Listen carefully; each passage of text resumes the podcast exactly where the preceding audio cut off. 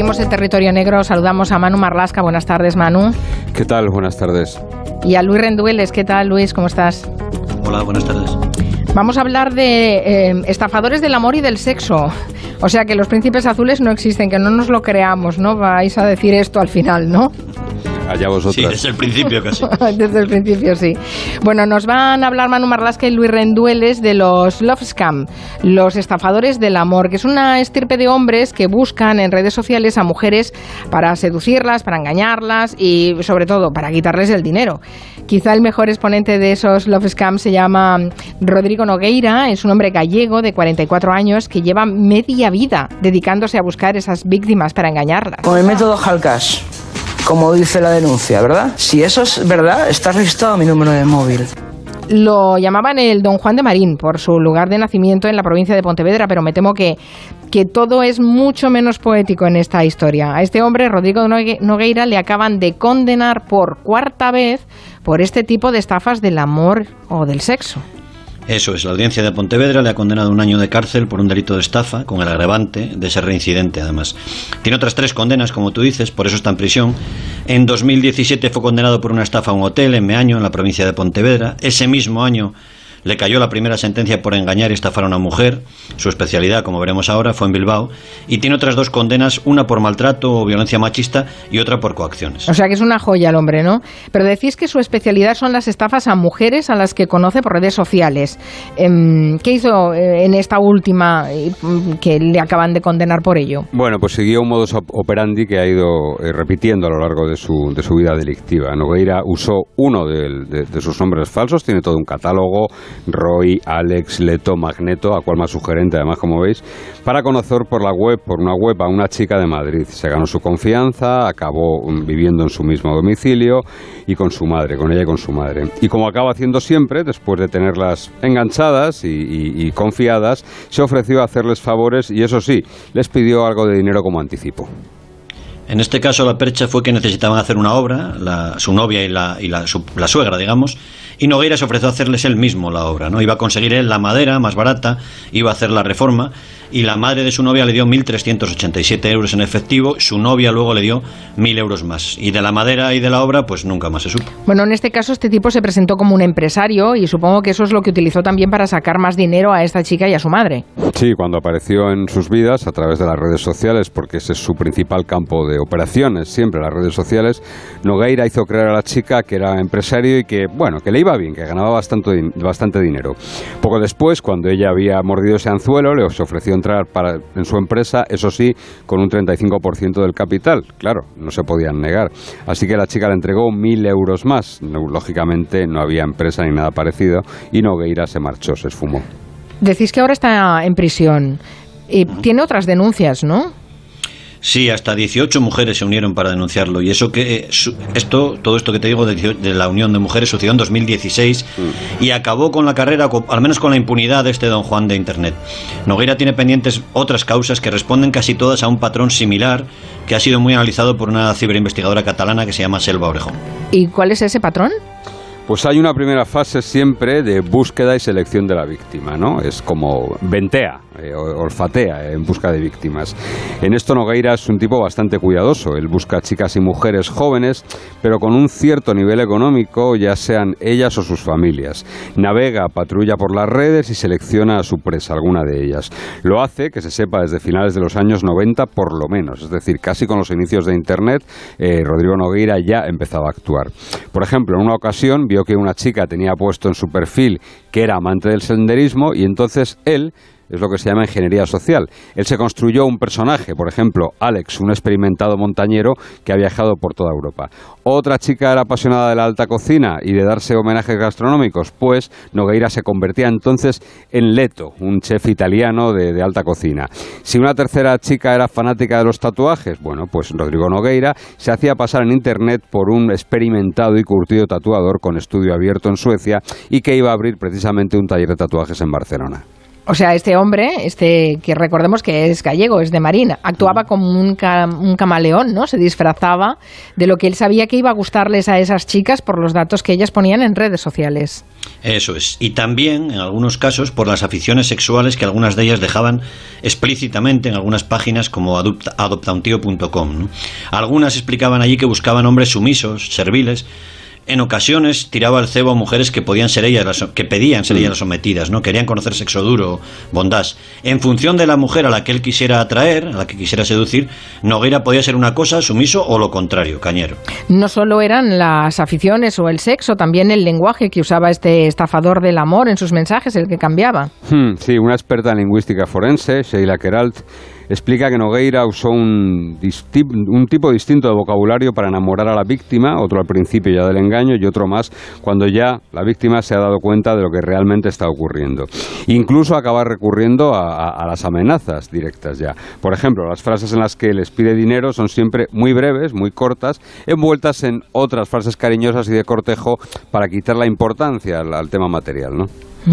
Hemos visto que primero hay esa fase de seducción en la que consigue atraer la atención de algunas mujeres y luego ya cuando han, caído, eh, supongo que es cuando empieza a pedirles dinero y cuando empieza el engaño, ¿no? Vamos a contarlo con algunos ejemplos que denunciaron algunas de esas 18 mujeres que te decía, aunque se sospecha que sus víctimas han sido más de 70. Eh, solía aceptar conocerlas físicamente cuando ellas ya estaban pilladas, enganchadas a él. Y al principio, lo cuentan ellas, era un encanto, un tipo capaz de gastarse 400 o 500 euros en un fin de semana con ellas.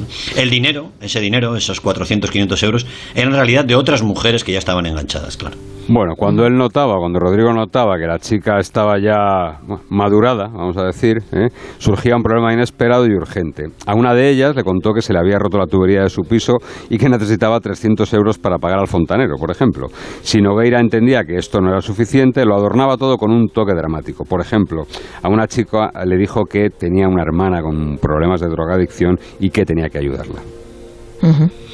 A otra le contaba que su madre estaba enferma de cáncer, a otra que había fallecido su madre o su hermana, a una más le dijo que el que tenía cáncer era él y que necesitaba un tratamiento muy caro en Alemania para poder salir adelante, a una más, una chica mexicana, le dijo que el cáncer lo tenía en la boca, que tenía que tratarse en España, pero le dijo que en España la sanidad pública no pagaba las pruebas del cáncer, tenía que pagarse al ser del bolsillo suyo o más bien del de ella. Y este tipo, claro, a través de Internet iba engañando a diestro y siniestro, engañó mujeres, eh, hemos visto que, eh, en México pero también en Galicia, en País Vasco, en Cataluña, en Madrid, en todas partes. Sí, sí, le, y le iba fenomenal, ¿eh? consigue que le den dinero, que le regalen un teléfono móvil, tiene a las mujeres tan convencidas que una de ellas incluso deja que ese supuesto tatuador Nogueira, al que ella conocía como Banger, le haga un murciélago en su pierna junto a la V mayúscula de su enamorado. Iba viviendo con absoluta impunidad, saltando de un lugar a otro de España, no tenía domicilio conocido, no tenía nada a su nombre, ni siquiera un teléfono móvil, lo que impedía rastrearlo y, localizarlo. Cierto arte y además las víctimas, bueno, pues lo que pasa muchas veces, ¿no? Sentían vergüenza de por lo que había ocurrido, se sentían solas, tontas, culpables, alguna incluso presentaba denuncia en su zona, pero los jueces lo veían como algo aislado, un tema privado entre un hombre y una mujer que luego acababa mal. Muchas de esas denuncias fueron archivadas, así que le fue bien durante mucho tiempo, pero Nogueira, como ocurre con tantos otros delincuentes, midió mal sus fuerzas, especialmente cuando se instaló en Barcelona. Mm. ¿Y qué ocurre en Barcelona para que este Love Scam, este estafador del amor, termine detenido? Bueno, en Barcelona se le acumuló el trabajo, digamos. Había llegado a Cataluña gracias a otro engaño otra mujer. Le contó a una chica que su hermana, aquella falsa drogadicta que te dijimos, se había suicidado y que él tenía un trauma y quería dejar Galicia. Su penúltima enamorada lo ayuda, se instala en Barcelona, pero nuestro hombre llega a seducir a cuatro mujeres a la vez, simultáneamente. Se va a vivir con una de ellas, una joven guía turística de 28 años a la que había conocido en la red Badu. ¿Y cómo, cómo, cómo la engañó a esta chica? Bueno, pues dijo que era un hijo de gallegos, mira, esta parte era verdad, pero gallegos que habían emigrado a Suiza, que ganaba mucho dinero haciendo marketing para empresas, que viajaba mucho por Alemania, por Japón, por Argentina, por China, que estaba cansado y que quería instalarse en algún sitio, vivir algo más tranquilo. Ella recordaría luego que era el perfecto caballero y guarda incluso una canción que supuestamente Nogueira le compuso para ella y se la envió en un audio. ¿Y es esta chica, esta guía turística, la que lo va a desenmascarar? Eso es, vivían juntos, pero Nogueira estaba con otras tres mujeres en Barcelona. Para justificar sus ausencias nocturnas, le decía que tenía que seguir haciendo algunos viajes a Suiza para cerrar la supuesta empresa que tenía allí. El caso es que una noche que no estaba en Suiza, sino en Barcelona con otra mujer, y quizás por vanidad, Nogueira colgó en Facebook eh, una frase, textualmente la leo, cosas que hacer en Barcelona a las 3 de la mañana, y esa frase iba acompañada con una foto suya con la otra mujer, una de las cuatro mujeres. Vaya patinazo. Claro, la chica supongo que empezaría a investigar en redes sociales, en los contactos de su presunto novio, y debería encontrar un montón de cosas raras. Pues sí, contacta con otra joven que le dice muy segura, lo siento, Roy es mi novio, estamos prometidos. Al final eran cinco mujeres en Barcelona, una de ellas todavía en fase de captación. Una recordaría que les había robado dinero a todas, también objetos de unas que luego regalaba a otras, y que eran un fondo de inversión, digamos, para vivir del aire. Con una de ellas decía que estaba prometido y que se iban a casar, y a otra incluso le había prometido que le haría un hijo, que tendrían un hijo juntos. Y, aquí, aquí podemos poner la moraleja final, porque son cinco mujeres que se unen para vengarse de este estafador del amor y logran que lo detenga. Es un episodio casi de, de, novela, porque además me decís que los Mossos de Escuadra detienen a este tipo, a Rodrigo Nogueira, la noche de los enamorados, un 14 de febrero, San Sí. Valentín, ¿no? Sí, sí, así fue. Una de sus víctimas le citó en su casa para una noche romántica de San Valentín y allí fueron los mozos. Otras dos mujeres, otras dos de sus víctimas estaban en la puerta esperando para verle salir esposado y decirle, así lo cuentan ellas, feliz día de los enamorados. Pero tres días después salió en libertad y las denuncias fueron archivadas hasta que estafa a una joven vasca en la que va a ser su primera condena en prisión. ¿Y esta vez cómo lo hizo? Aurora, que es una chica además encantadora, la conoció en un foro de aficionados a los videojuegos, dijo llamarse Roy Alonso y ser un prestigioso creador de música ¿eh? Eh, para videojuegos. Se ofreció a ayudar a la chica, que se dedicaba al marketing online. Había un problema, un amigo suyo en Pontevedra tenía un restaurante que iba mal y en pocas palabras, en ocho meses, Roy le sacó a esta chica 2.229 euros, un ordenador, un iPad y un iPhone.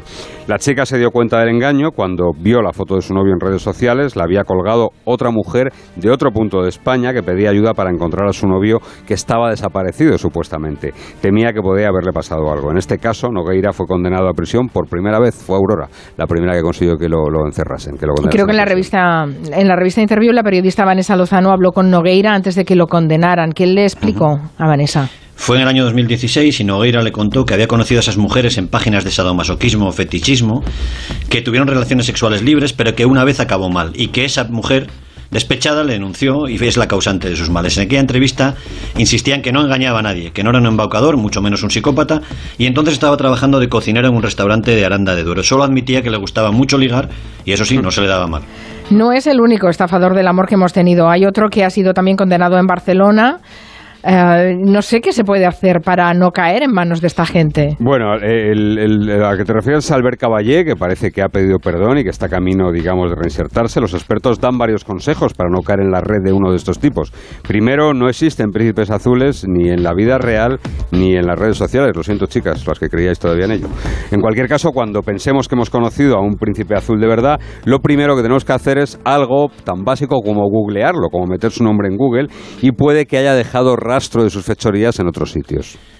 Los estafadores más cuidadosos cambian el nombre, como hacía Nogueira, pero no cambian su imagen, su foto de perfil, de forma que comprobar la foto en redes sociales también es una buena manera de saber con quién nos estamos jugando. Sí, hay que meter la foto, se mete en Google Fotos, se pone la imagen y te van a aparecer coincidencias. Por último, y además de sentido común, los expertos insisten en que no debemos dejar correr mucho tiempo, pasar mucho tiempo entre conocer a ese tipo que nos fascina y verlo físicamente y conocerlo, ¿no? Salir de la relación virtual.